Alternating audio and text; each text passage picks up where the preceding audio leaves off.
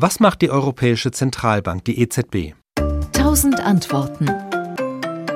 Die Hauptaufgabe der EZB ist, dafür sorgen, dass die Preise in den Euro-Ländern in etwa gleich bleiben. Also, dass sie weder total steigen noch fallen. Will heißen, unser Geld soll morgen ungefähr genauso viel wert sein wie heute. Das heißt allerdings nicht, dass die Preise gar nicht steigen dürfen. Ein bisschen Inflation darf schon sein. Konkret peilt die EZB mittelfristig ein Plus von maximal zwei Prozent pro Jahr an. Das ist eine Art Sicherheitspuffer. Denn Angenommen, die EZB würde das Ziel 0% Inflation vorgeben, dann werden die Inflationsraten in den verschiedenen Euro-Ländern um diesen Wert schwanken. Die einen wären ein bisschen über Null, die anderen würden aber, und das wäre gefährlich, ins Minus fallen, in die Deflation. Das will die EZB unbedingt verhindern.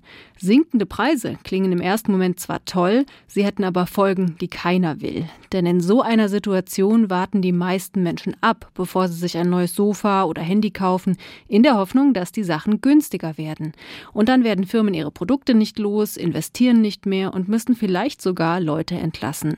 Stabile Preise sind also wichtig, damit die Menschen und auch Unternehmen gut planen können. Und das ist das zentrale Ziel der EZB. Preisstabilität.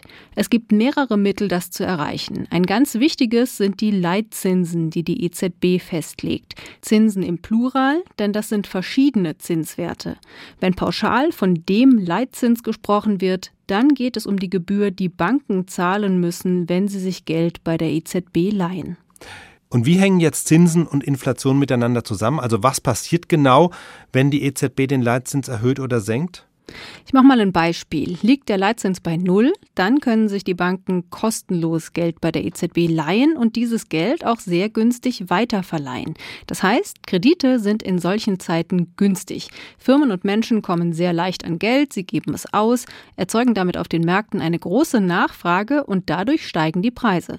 Ein niedriger Leitzins treibt also die Inflation an.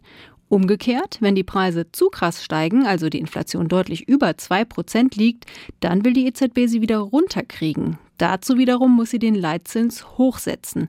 Dann werden Kredite teurer, es wird weniger Geld ausgegeben und das drosselt die Inflation. Welche anderen Möglichkeiten hat die EZB für stabile Preise zu sorgen? Also neben dem Festlegen der Leitzinsen kann die EZB dafür sorgen, dass die Geldmenge, die im Umlauf ist, kleiner wird. Das geht zum Beispiel, indem sie von den Banken höhere Mindestreserven verlangt. Dieses Geld wird sozusagen eingefroren und kann nicht mehr verliehen werden. Dadurch wird jeder Euro, der im Umlauf ist, wertvoller und auch das drückt die Inflation. Hat die EZB denn noch weitere Aufgaben, als für Preisstabilität zu sorgen? Ja, sie verwaltet zum Beispiel Währungsreserven der Euro-Länder und sie hat den Euro als Ganzes im Blick. Das heißt, sie handelt, wenn sich der Euro ungewollt schlecht entwickelt gegenüber anderen Währungen. Und die EZB beaufsichtigt auch viele Banken, und zwar große, wichtige Banken für einzelne Euro-Länder oder die gesamte Union. Und wieso werden dann neben der EZB noch nationale Zentralbanken gebraucht? Also in Deutschland zum Beispiel die Bundesbank. Wozu braucht man die?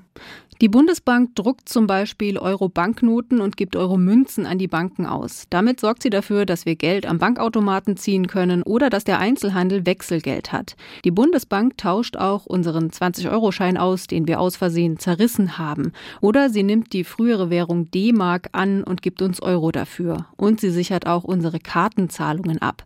Außerdem überwacht die Bundesbank gemeinsam mit der Bundesanstalt für Finanzdienstleistungsaufsicht BaFin deutsche Banken und auch Unternehmen, die Geldgeschäfte abwickeln. Das alles könnte die EZB gar nicht leisten. Deshalb gibt sie Aufgaben an nationale Zentralbanken weiter, aber deren Präsidenten sitzen im EZB-Rat. Das bedeutet, sie entscheiden mit über die Geldpolitik im Euroraum und setzen sie dann auch um. SWR Wissen. Tausend Antworten.